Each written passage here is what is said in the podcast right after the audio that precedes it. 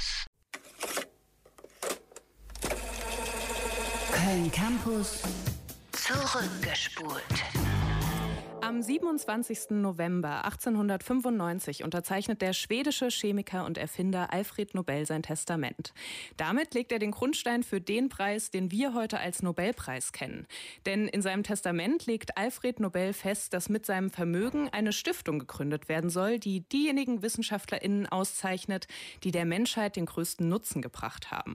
Dabei soll das Geld gleichermaßen in fünf Kategorien aufgeteilt werden, und zwar in die auch heute noch bestehenden Preiskategorien Physik, Chemie, Medizin, Literatur und Friedensbemühungen.